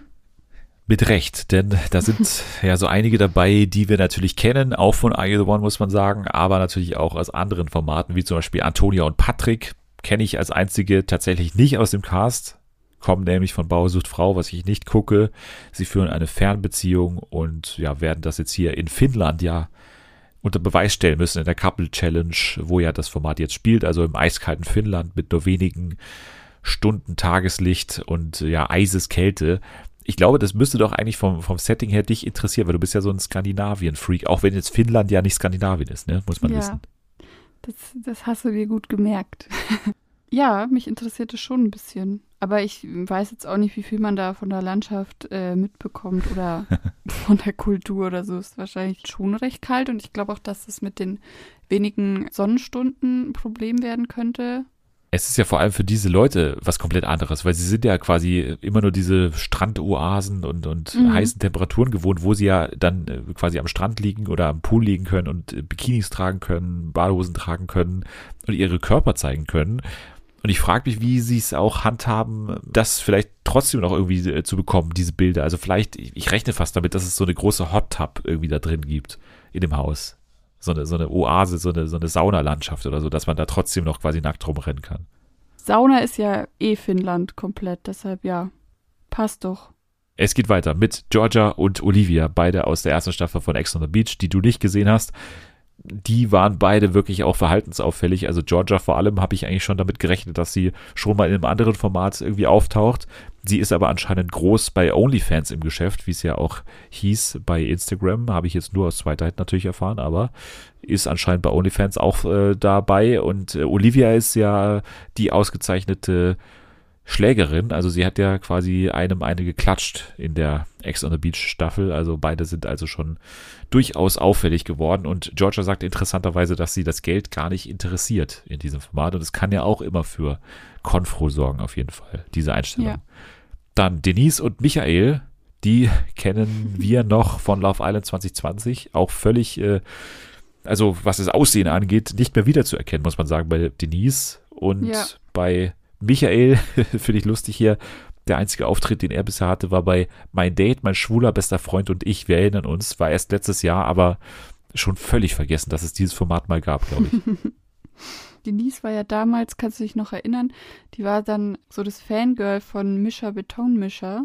Und als er bei Promi Baby war, war sie immer im Publikum und hat die ganze Zeit rumgeschrien. Oh Gott, ja, stimmt. Ja, ja, ich erinnere mich. Äh, und sie wollte doch auch immer so einen wie Misha, ne, in der Staffel. Ja, also quasi, genau, sie war ja, die ganze Zeit auf der Suche nach einem wie Misha. Und da war ja, glaube ich, auch so, so ein Muskelprozessor drin in der Staffel. Also von daher. Ja, ja. Ja, ich erinnere mich noch dunkel, aber ich erinnere mich noch an sie. Ich habe sie jetzt auch sprechen gehört in diesem Vorschau-Video da bei Instagram von Couple Challenge. Und ja, jetzt kommt es mir wieder, weil sie hat ja schon eine ganz offene und humorvolle Art. Ja, Victoria und Laura ist das Are You the One Freundinnen-Couple hier, das teilnimmt. Victoria auch bei Beauty and the Nerds und Laura auch bei Love Island 2019, also beide schon durchaus mit äh, Vorerfahrung. Victoria, habe ich jetzt zum ersten Mal hier erfahren, war Leistungsschwimmerin, habe ich auch nicht gewusst. Und was hier dabei stand noch, den Satz fand ich auch ganz schön, ihre Freundschaft besteht aus dem Austauschen über Männer, Kosmetik und Schönheitschirurgie. Also bei beiden auch durchaus sichtbar. Das ist durchaus ein Gesprächsthema mal war. Also ich, ich mag Victoria immer noch nicht so gerne, muss ich sagen. Also die verliert bei mir immer mehr so irgendwie. Also bei Beauty and the Nerd fand ich sie am Anfang ganz cool, aber irgendwie ja. bei Are You the One hat sie bei mir irgendwie ein bisschen versagt. Ja, sehe ich auch so. Fast das lustigste Couple, muss ich sagen, weil ich ihn äh, nicht erwartet hätte, dass ich ihn noch mal wiedersehe. Und du hast doch damals Claudias House of Love mit mir geschaut, oder? oder? Ja. Ja. Wir haben nämlich über Thomas Mario, also der ist jetzt hier nicht dabei zum Glück, aber Thomas Mario war unser Highlight. Aber dass wir nochmal ein Wiedersehen haben mit Didi von Claudia's House of Love, der jetzt zusammen ist mit Ariel, die bei DSDS 2017 noch als Mann dabei war, dann aber eine Geschlechtsangleichung hatte und dann jetzt bei 2021 DSDS als Frau dann letztendlich dabei war das ist dann schon eine, eine ja, Überkreuzung von zwei Welten, die ich nicht habe kommen sehen, sage ich jetzt mal. Ja. Also Didi und Ariel hier dabei bei Couple Challenge. Bin ich gespannt auf deren äh, Dynamik, wie die so miteinander sind. Könnten die Stressmacher sein und so ein bisschen die, die auch im Haus nicht so viel machen. Also Didi war ja damals schon so ein bisschen faul, glaube ich auch. Stelle ich mir ganz cool vor. Dann cool stellt man sich natürlich auch die beiden vor, Marvin und Kelvin, also das Bruderpaar bei Couple Challenge jetzt zum ersten Mal gemeinsam vor der Kamera. Kelvin, Temptation Island, Promis unter Palmen und Reality Shore. Und äh, bei Kelvin stand dabei, wenn jemand Kelvin die Zigaretten klaut, wird er ungemütlich. Da konnten wir ja auch schon so ein paar Sachen erahnen bei Promis oder Palmen, ne, wo er sich komplett besoffen hat und dann auch so ein bisschen rumgeeiert hat und da mit seiner Zigarette aus so rumgeschmissen hat Ja. teilweise. Das war natürlich äh, schon extrem. Und was hier dabei steht, macht mich auch noch ganz heiß auf, auf die beiden. Und zwar, also gespannt, sage ich mal. Ja, Marvins Schwächen liegen im Allgemeinwissen. Kelvin ist der klügere von den beiden. Okay. Aber zur Verteidigung von Kelvin muss man natürlich sagen, er ist ja die hellste Kerze auf der Torte geworden bei Sat 1. Oh, na dann. Glaube ich schon. Also ich glaube, er hat mal eine von diesen Sendungen gewonnen. Also er hat durchaus also auch Quizfragen mal richtig beantwortet in der Fernsehsendung. Also ist jetzt nicht so aus heiterem Himmel diese Information. Ja. Aber es wirkt natürlich erstmal komisch. Ich finde es auch gut, dass bei Marvin steht einfach nur, also woher kennt man uns? Und bei Marvin steht Bruder von. Das ist Ja. alles, was er geleistet hat. Ja, er ist seit sieben Jahren mit seiner Freundin zusammen und Calvin nicht, haben sie dann auch beide im gemeinsamen Video gesagt. Also, das war auch gut. Ja, und das letzte Couple, das hier teilnimmt, die kennen wir natürlich auch bestens. Also, ich habe letztes Jahr eigentlich den Großteil des Jahres mit den beiden verbracht und zwar Sandra und Tommy, kennengelernt bei Ex on the Beach. Tommy danach sofort weitergereist zu Are You the One, Reality Mhm. Stars in Love. Und äh, ja, jetzt ist er hier bei Couple Challenge mit Sandra am Start. Und das, ja, ist auf jeden Fall auch immer eine okay Besetzung, sage ich jetzt mal. Auch wenn ich von Tommy jetzt nicht mehr so viel erfahren kann, glaube ich. Ich hoffe mal nicht, dass irgendwann aus dem Schnee der große Yeti äh, hier noch ins Camp kommt, nämlich Diogo, also dass er hier als Nachrücker noch dabei ist. Das hoffe ich jetzt mal nicht. Muss man aber, wenn Tommy dabei ist, immer ein bisschen erwarten. Okay, also das so viel zu Couple Challenge ist, glaube ich, ein Cast, auf den man sich natürlich irgendwo freuen kann. Aber die letzte Staffel ist dann auch irgendwann so ein bisschen ausgefadet, muss man sagen, nachdem dieses ganze, ja, Valentina und äh, hier Christine-Ding irgendwie sich auch ausgespielt hat nach einer Zeit, muss man sagen. Ja. Mal schauen, ob sie hier ein bisschen abwechslungsreicher in den Konflikten sind. So, dann gehen wir in den News. Und wir haben einiges zu besprechen in den News, muss man sagen. Erstmal, und du wirst dich natürlich schon drauf freuen, denn am 19. März ist es wieder soweit. Es geht weiter mit der verrücktesten Show der Welt, Ja. nämlich The Masked Singer Staffel 6.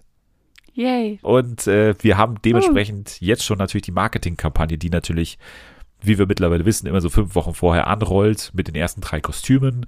Und diesmal ging sie los mit den folgenden Kostümen. Der Dornteufel, das Zebra und die Möwe. Und jetzt frage ich dich, ich weiß, du warst ein Mega-Fan von The Masked Dancer. Du hast natürlich auch jetzt hingeführt auf diese Staffel. Ja. Wie hoch ist dein Vorfreude-Level?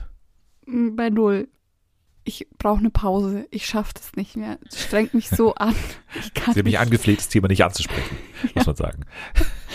ich, mich strengt diese Sendung so an, weil erstens dauert das so ewig. Zweitens, so viel Werbung. Ich halte es nicht aus, mich da vor den Fernseher zu setzen und meinen ganzen Abend damit zu verschwenden, mir diese scheiß Werbung reinzuziehen. Drittens, Ruth Moschner kotzt mich an. Das ist immer dasselbe Gelaber, nie was Neues. Boah, mittlerweile, ich hätte nie gedacht, dass ich das sage, aber mittlerweile bin ich von Matthias Optenhöfel genervt, ja, weil er auch Oh. immer dieselbe Leihe abspielt. Dieses Reingesteigere in diese Kostüme, diese Gruppen, diese Theorien, dieser Druck, man muss jetzt da irgendwas rausfinden. Ich bin Andi, so schlecht. Nein, ich habe wirklich das Gefühl, dass mich dieses Masked Singer, Masked Dancer, was auch immer, ich muss das aus meinem Leben streichen, damit mein Nein. Mental Health auf Nein. einem guten Level Bleib bei uns. bleibt. Ich halte es nicht mehr aus. Kann man nicht mal eine Pause machen? Nein, Also, kann man nicht. Es ist Kann so nervig, Geht Dennis. Ich glaube, ich schaffe das dieses Mal wirklich. Doch. Ich werde das Doch, nicht doch, doch. gucken. Du musst nämlich jetzt dich hier mit committen, dass du natürlich bei unserer großen Live-Zeremonie am 19. März, am Samstag, dass du Oh. natürlich auch live bei Twitter dabei bist und natürlich dich auch freust auf dieses Event, was wir mit dem Podcast ja wieder vorhaben. Ich kann mich committen, dass ich an diesem ersten Termin dabei bin, aber danach werde ich nie wieder einschalten. Doch, doch, du Nein. bleibst dabei. Dafür werde ich äh, sorgen. Also versprochen an alle Hörerinnen und Hörer dieses Podcasts, sie wird das schauen. Und ich finde auch dieses Feuer bei dir ganz gut, weil äh, das braucht man auch. Man braucht eine gewisse Leidenschaft, Mhm. egal ist es dir nicht, dieses Format schon mal. Das Doch. ist schon mal klar. okay. Der, aber nein, dich nervt's ja eher. Und das ist ja auch eine Emotion. So will ich das jetzt ein bisschen bei dir rauslocken. Diese Leidenschaft, die ja da trotzdem noch da ist. Aber jetzt diese ersten Kostüme, die haben sich auch gar nicht heiß gemacht, jetzt sage ich mal. Nee. Also äh, gar nicht. Also äh, Dornteufel, Nein, Zebra, Möwe. wieder, es sind wieder nur Tiere. ja, aber der Teufel. Dornteufel ist so ein bisschen mehr crazy, ne? Crazy Ja, Tier uh. zumindest. okay, merkst du, da ist nicht viel zu holen bei dir, aber ich sag mal, Dornteufel gefällt mir gut, Zebra finde ich nicht gut, Möwe finde ich, könnte ein lustiger Charakter sein.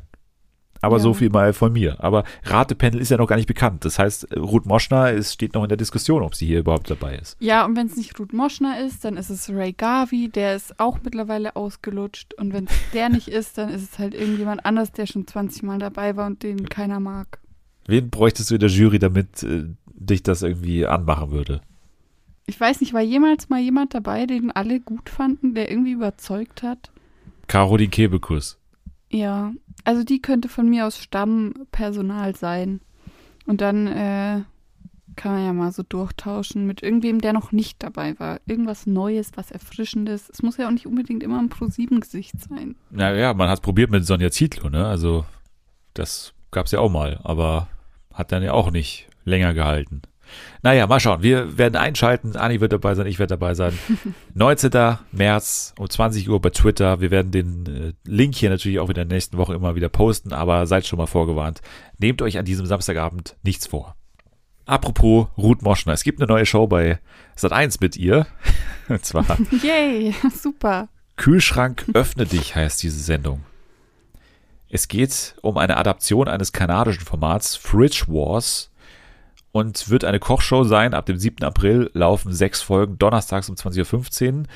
Wie gesagt, präsentiert von Ruth Moschner und das Konzept sieht so aus. Es gibt ein Team aus zwei Köchen, in dem Fall Alexander Kumpner und Hanna Reder. Die war seine Kandidatin bei The Taste. Die wird jetzt hier mit Alexander Kumpner antreten und jede Woche antreten gegen ein anderes Kochduo und die dürfen nur Zutaten verwenden, die sie dann in dieser Sendung im Kühlschrank vorfinden. Und Ruth Moschner wird diejenige sein, die da eben durch die Sendung leitet. Und die Gastköche sind Alexander Herrmann, Cornelia Poletto, Johann Lafer, Viktoria Fuchs, Max Strohe, Ali Güngermüs, Richard Rauch, Lisa Angermann, Robin Peach, Frank Buchholz, Pia Engel-Nixon und Christoph Rüffer. Macht das was Okay. mit dir, diese Sendung? Ist das was? Nee, ich, ich bin nicht so, also ich stehe nicht so auf diese Kochsendungen. Aber ich kann mir vorstellen, dass du das ganz toll findest. Ja, tatsächlich. Also ich finde irgendwie macht es was her. Ich mag zwar diese ganze Alexander Kumpner Sache irgendwie. Also du kennst Alexander Kumpner, oder? Nee. Also Nee.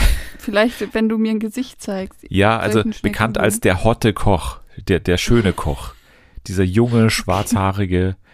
Klingelt's jetzt, wo man immer so sagt, ja, der ist aber furchtbar schön, der hat mal gemodelt oder so. Ich habe ihn jetzt mal gegoogelt, aber er sagt mir immer noch nichts. Aber Okay. ist ja schön, wenn's, wenn er so beliebt ist.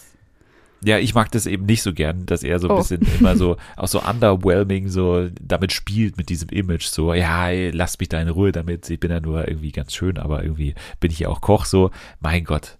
Es gab natürlich immer mal wieder solche Shows, wo irgendwie Köche aus möglichst mickrigem Material irgendwas machen mussten dann, aber trotzdem macht für mich alles irgendwie Sinn. Ich finde den Titel schön, Kühlschrank öffnet dich, finde ich ganz cool und bin jetzt erstmal offen für diese neue Kochshow in Sat 1. Jetzt hatten wir am Mittwoch noch große Neuigkeiten von RTL, denn Henning Tevis, der Senderchef, hat ein Interview gegeben bei DWDL und er hat so einige Sachen angekündigt. Und da müssen wir jetzt mal schnell durchspringen hier durch die ganze Sache, die der Herr Tevis hier angekündigt hat. Unter anderem, und ich würde sagen, fast die größte Neuigkeit, das Supertalent macht 2022 eine kreative Pause, hat er Ah. gesagt. Ja. Schadet dem Format wahrscheinlich auch nicht wirklich.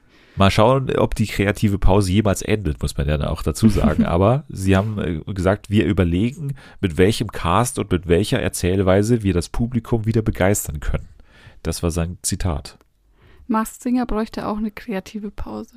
Das Rätsel Lösung wird wahrscheinlich so sein, dass man Supertalent mehr so macht wie The Masked Singer. Schätze ich jetzt mal. ich, ich sag dir mal so viel unter den ganzen Sachen, die er angekündigt hat, kommen wir gleich zu einem weiteren Mars Singer Klon, wie wir es ja schon mal bei RTL hatten mit Big mhm. Performance, wenn du dich daran ja, noch erinnerst. Ja. Sowas ähnliches werden wir bald nochmal erleben, aber das nur als kleiner Teaser. Es geht erstmal weiter mit dem Format Der König der Kindsköpfe. Kennst du das noch? Ist dir das noch ein Begriff? König der mhm. Kindsköpfe. Nee. Also ich kenne den Film Kindsköpfe. Ja, das hat damit nichts zu tun. Okay. Erstmal, das war ein Format, was es, glaube ich, zweimal gab mit Kristall, Oliver Pocher und Mario Barth. Ah, doch. Ja, ja, ja. ja. Mhm. Bei mir hat sich so eingebrannt als das Format, in dem Kristall irgendwann benommen war und irgendwie ihm schwindlig war und er die Sendung kurz abbrechen musste. Das war der einzige Ausschnitt, den ich jemals von diesem Format gesehen habe. Und Oliver Pocher und Mario Barth ihn so gar nicht ernst genommen haben, sondern einfach sich über ihn lustig gemacht haben, dass ihm gerade irgendwie schlecht geht und er die Füße hochlegen muss. Das, also das ist das Einzige, was ich noch weiß. Aber jetzt hat man hier eine, eine Grunderneuerung hier gemacht. Und zwar wird die neue Staffel nicht mehr Kristall Oliver Pocher und Mario Barth beinhalten, sondern nur noch Kristall.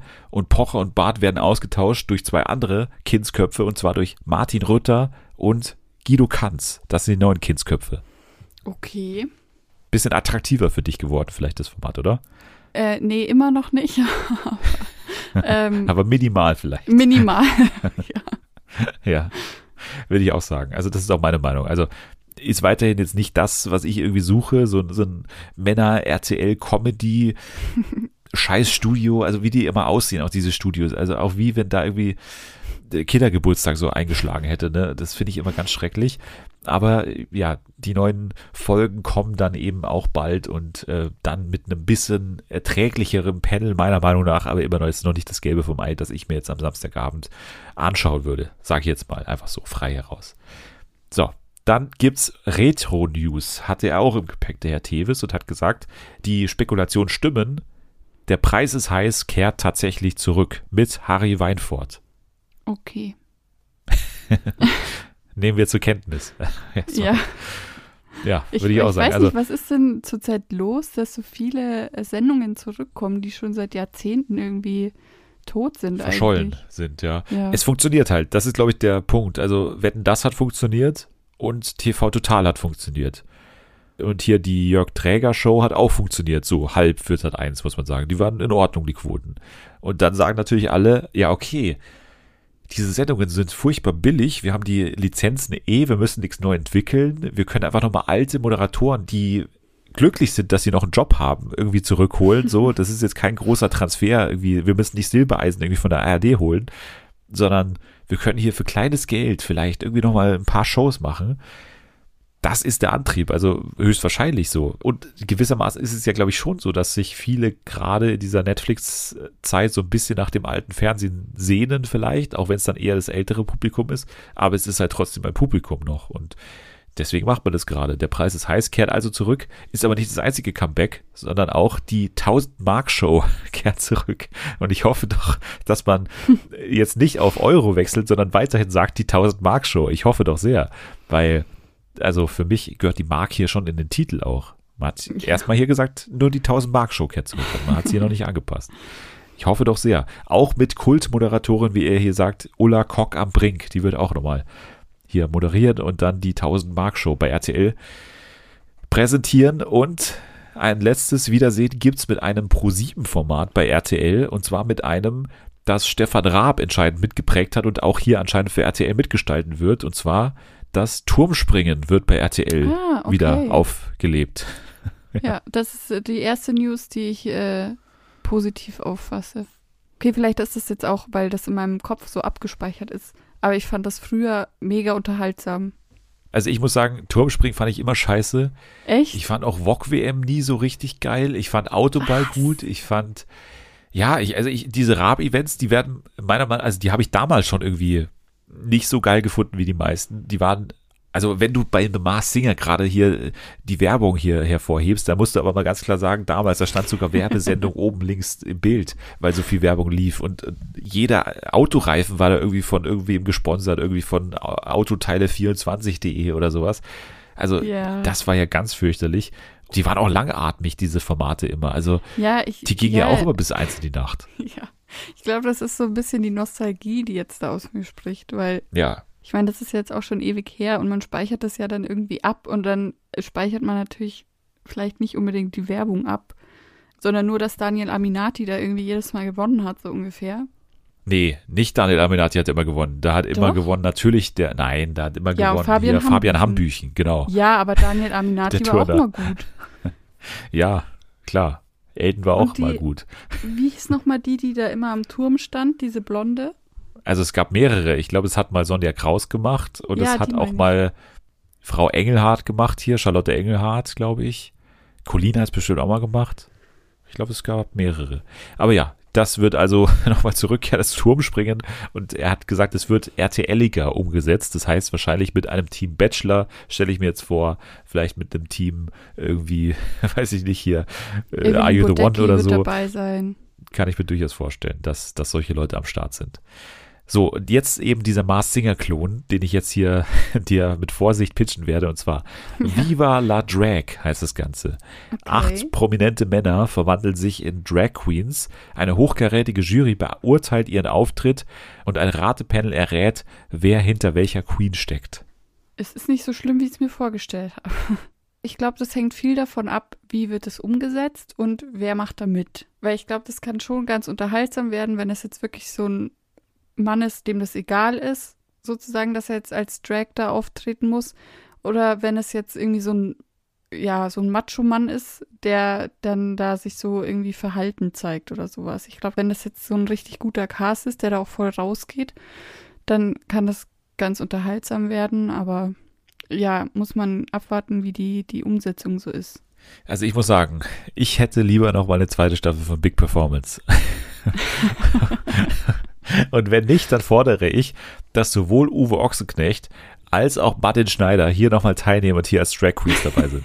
Weil das will ich sehen. Wie hier nochmal wahrscheinlich die gleichen Maskenbildnerinnen, die auch damals die Masken, die, die hochgelobten Masken für, für Big Performance gestaltet haben, dass die hier auch die Leute so umgestalten können, damit man auch wirklich nicht erkennt, wer drunter steckt, weil, ja. also ich stelle es mir wieder ehrlicherweise relativ einfach vor, die Leute zu erkennen, aber vielleicht stelle ich mir auch die Kostüme ein bisschen zu einfach vor. Aber gut, Viva la Drag, vielleicht so ein bisschen eine Mischung aus Mars Singer und Mars Dancer, weil irgendwie kommt es ja auch ein bisschen auf die Bewegungen an wahrscheinlich. Naja, ja. Viva la Drag, also bei RTL bald, außerdem bald auch so ein bisschen so eine Pro-7-Sendung eher jetzt bei RTL, und zwar die deutsche Luftballonmeisterschaft.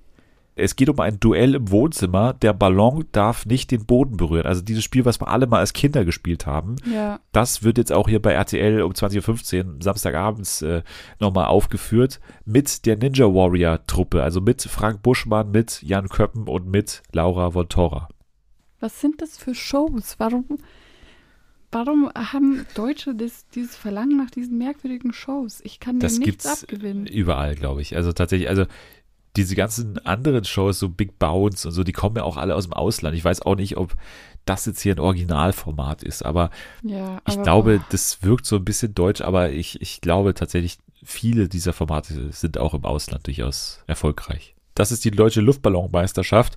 Außerdem gibt es eine Neuauflage des großen IQ-Tests Dazu tritt Günther Jauch bald an äh, gegen irgendwelche Leute, zum Beispiel in der ersten Sendung, Jauch gegen Siegel. Ich habe erst gehofft gegen Julia Siegel, aber nein, gegen, gegen Hans Siegel tritt er an.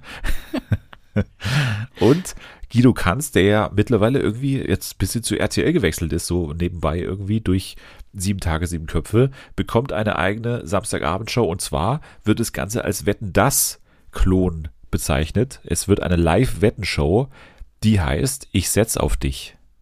Ja. Also ich habe, also mein Fazit war es jetzt mit der. Ja, das war's. Das war's zu RTL. Diese ganzen Formate, die du jetzt genannt hast, das sind alles so richtig Formate für alte Leute. Ich, also ich verstehe nicht, man redet ja immer davon, man will ja wieder die jungen Leute zum linearen Fernsehen holen, bla bla bla. Aber das waren jetzt alle Shows, wo ich mir nicht vorstellen kann, dass irgendjemand unter Äh, äh, 45 ich. Sich das anschaut, außer du. Aber das ist ja auch eine Ausnahme. Dass sich unter 45 jemand hinsetzt und mit Spaß diese Formate anguckt. Es ist alles so richtiges, richtige Boomer-Shows einfach. Kochen, da Moment, wir hatten kein. Kochen, das war Sat 1. Ja. Aber alles diese Shows, diese angeblichen Familienshows, aber es sind einfach nur alte Leute-Shows. Ja, das ist jetzt sehr hart, finde ich, aber äh, ich stimme dem durchaus zu. Also ich, ich habe so ein bisschen auch das Gefühl, dass die Privatsender gerade, also RTL deutlich mehr als die ProSieben-Familie, aber RTL gerade so ein bisschen die junge Zielgruppe komplett abgibt an RTL Plus in dem Fall. Also dass sie sagen, wir machen alles für junge Leute auf RTL Plus. Das lineare Fernsehen ist nur noch für alte Leute. So habe ich gerade das Gefühl. Also, dass man einfach sich das Ja. spart, also sich Mühe zu geben, im linearen Programm für junge Leute Programm zu machen. Ja, ist auch so. Mal schauen, vielleicht sind die dann ja deutlich jünger, diese Shows, als man jetzt erstmal denken würde. Aber ich habe das gleiche Grund, also ich stimme dir schon zu, das, das äh, will ich schon auch nochmal sagen. Aber ich bin dann doch deutlich neugieriger immer auf diese Neustarts. Also ich, ich schaue mir das gerne an, schaue mir gerne auch mal die Luftballonmeisterschaft an und, und ja, probiere es einfach mal aus. Warum nicht? Also ich habe auch irgendwo Spaß gehabt an Big Performance. Also ich meine, das war halt dann äh, sechs Wochen lang sich lustig machen über diese scheiß Kostüme, aber das nehme ich dann auch mal mit. Wir kommen zu RTL 2. Oh Gott. Was kommt jetzt? Also, du weißt ja schon, dass die Staffel von Love Island bald kommt, ne? Das ist ja hoffentlich klar. Ja. Ja. ja Aber es gibt auch noch ein anderes Format, was bald startet, und zwar heißt das Format Family Project Kampf durch die Wildnis. Und äh, bei Wildnis hat man mich auch immer so ein bisschen gleich.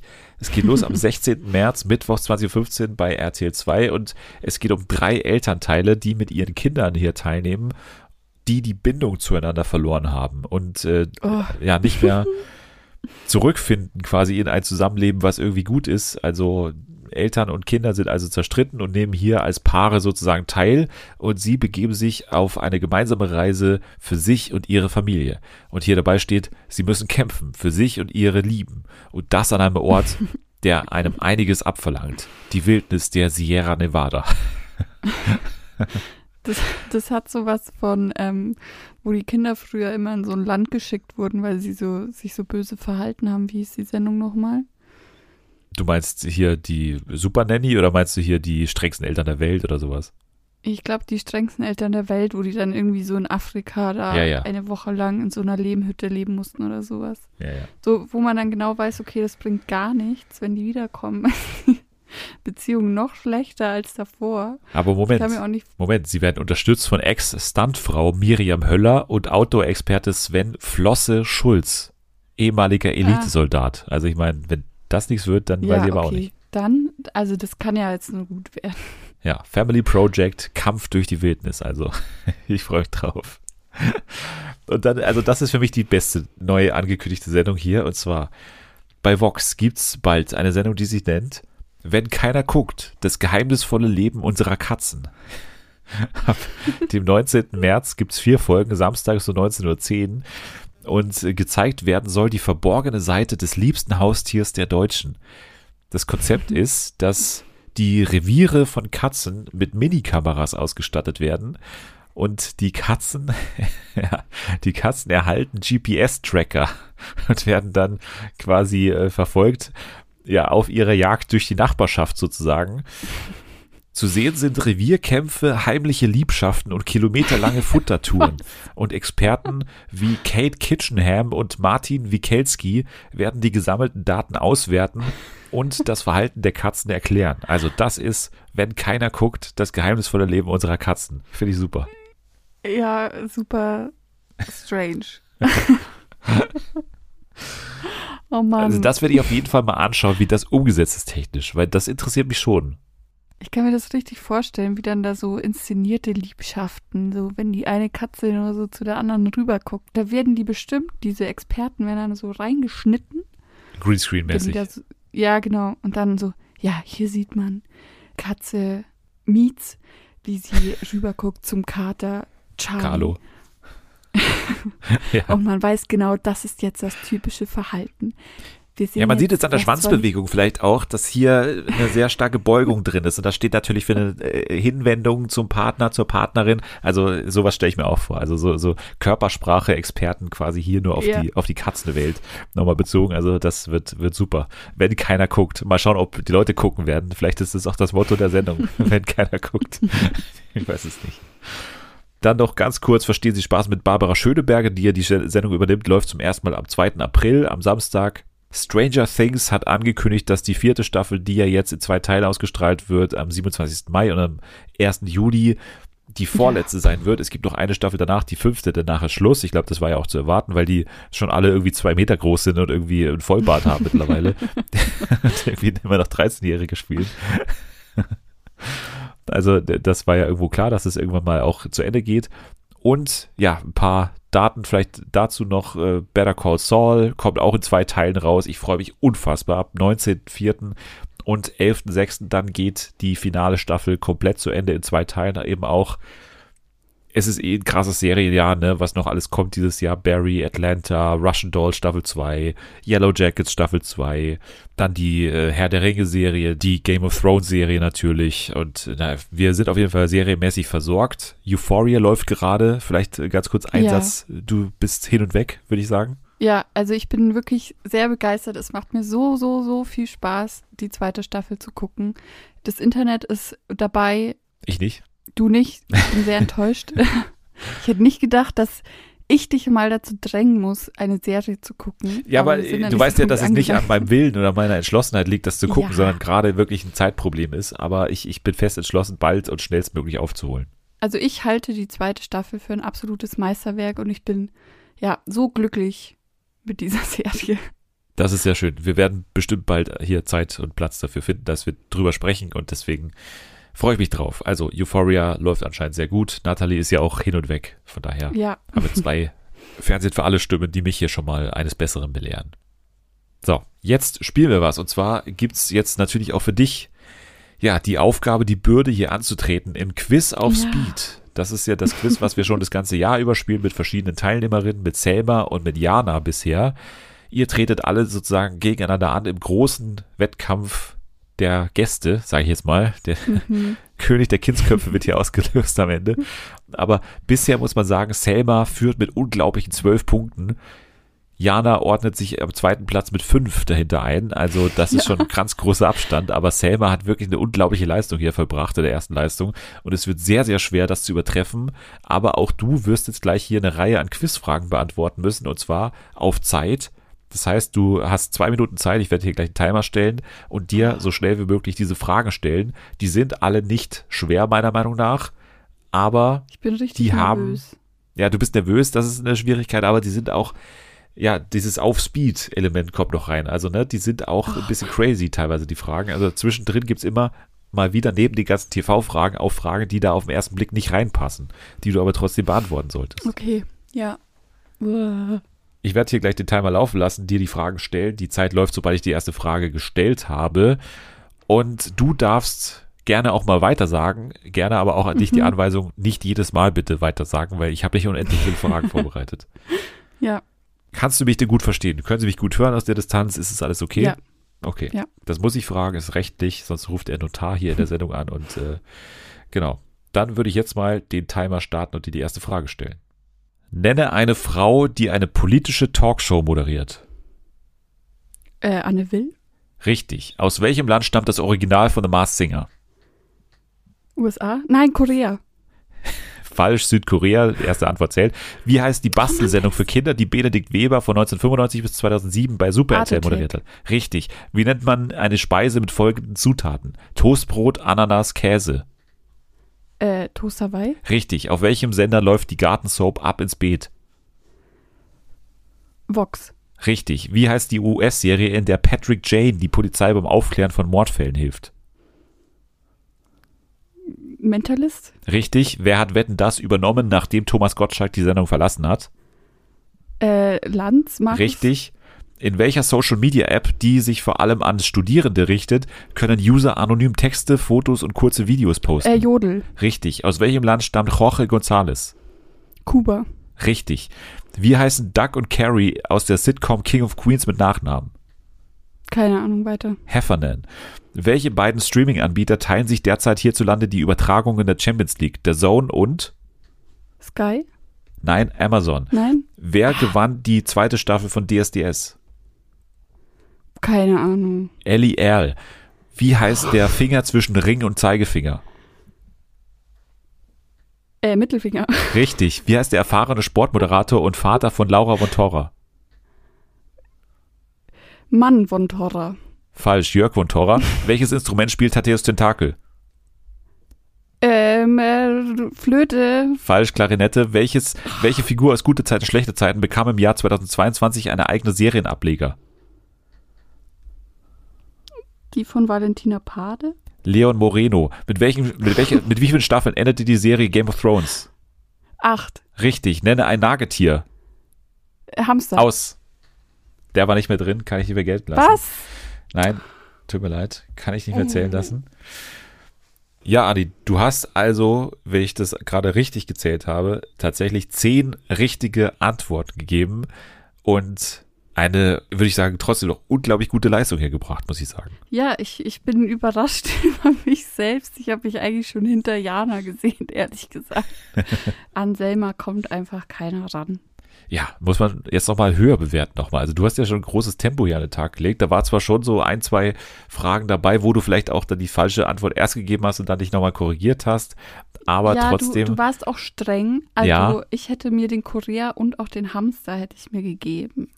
Ja, aber man muss auch hier streng sein. Es muss ja dann auch für alle die gleichen Bedingungen vorherrschen. Deswegen äh, kann man hier nicht äh, dann Ja, päpstlicher sein. stimmt. Oder man muss päpstlicher sein als der Papst hier in dem äh, Fall. Aber mit, mit 10 bist du immer noch auf einem sehr, sehr guten äh, zweiten Platz. Jetzt gibt's natürlich nur noch Natalie, die euch das Ganze streitig machen kann und wirklich hier noch von hinten aufholen kann. Also die kann jetzt noch an Selma vorbeiziehen und dann gibt's hier die große Abrechnung zwischen den vier Stammgästen.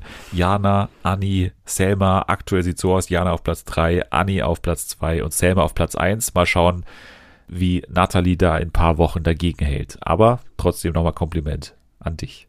Danke. Wenn man dich beglückwünschen will, auf Twitter, wo kann man das tun? Unter @annielovesu. Fernsehen der Vater kann man den Podcast folgen, man kann liken und retweeten, man kann aber auch äh, gerne bei Apple Podcast oder bei Spotify fünf Sterne hinterlassen. Das wäre besonders hilfreich oder vor allem auch bei Apple Podcasts gerne mal wieder eine Rezension schreiben. Das hilft uns auch immer sehr, denn sobald da eine Rezension drin ist, rutscht man schon in dieser ganzen Rangliste ein paar Plätze nach oben. Das habe ich beobachtet. Dieser Algorithmus ist wirklich äh, extrem sensibel, was diese Rezension angeht. Deswegen einfach nur den Frau hebt die Hand nach oben Emoji rein und schon ist alles gut. Dann rutschen wir schon nach oben. Also dieser einzige Emoji, der macht schon aus. Diesen Unterschied zwischen Platz 67 und Platz 22. Also so sch- schnell geht's dann, dass man nach oben rutscht. Beobachtet es selber. Macht mal dieses Experiment. Das Podcast-Experiment. Analog zum Jenke-Experiment vielleicht. So, jetzt sage ich danke fürs Dabeisein. Danke, dass ich hier sein durfte. Immer wieder gerne. Nächste Woche dann ja bestimmt wieder mehr zu prominent getrennt. Da bleiben wir auf jeden Fall dran. GNTM verlieren wir natürlich auch nicht aus den Augen. Da steht ja dann auch bald hoffentlich mal das Umstyling an. Das werden wir uns natürlich auch alles anschauen und weiter beobachten. Und natürlich bestimmt noch ganz viel anderer Spaß, den wir hier vorhaben. Also bleibt dran. Ihr könnt jetzt aber schon mal abschalten. Wir werden jetzt erstmal uns gegenseitig den Mittelfinger zeigen. Also, bis dann. Tschüss.